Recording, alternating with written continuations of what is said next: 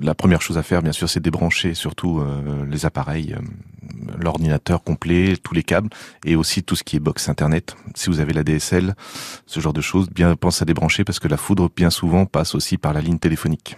Ça peut créer des dégâts sur l'ordinateur. Comme souvent, la box est reliée avec un câble réseau, tout simplement. Ça vient griller la box et la foudre continue et passe sur l'ordinateur. Et c'est là qu'on grille aussi tout l'ordinateur. Bon, si je si j'ai la fibre. Il y a moins de il y a moins de risques, mais il faut quand même que la enfin il n'y a pas de risque que ça passe par la par la fibre, mais par contre il faut quand même penser à débrancher le, le secteur. Le secteur. Alors, si j'ai ma box euh, qui est en ADSL, mais que je fonctionne en Wi-Fi.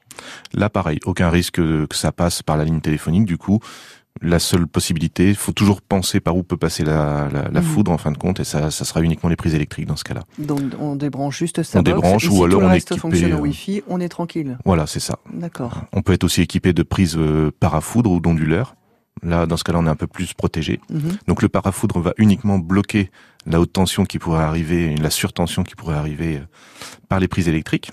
Et le- l'onduleur, lui, va les bloquer et en même temps, s'il y a une coupure électrique, va maintenir un réseau électrique pendant que le, le réseau est, Mm. est- soit, soit revenu, tout simplement. D'accord. Alors, quel est le coût de, de cet appareil Alors, En une gros, prise, hein. un, un parasurtenseur, euh, entre 15 et 50 euros selon les modèles. Mm. Un onduleur, on va plutôt être dans les 100, 150, 200 euros selon la capacité de la batterie, parce que c'est des, ce sont des, des appareils un peu lourds, un peu, un peu encombrants, qui, qui sont dotés de, de batteries au plomb.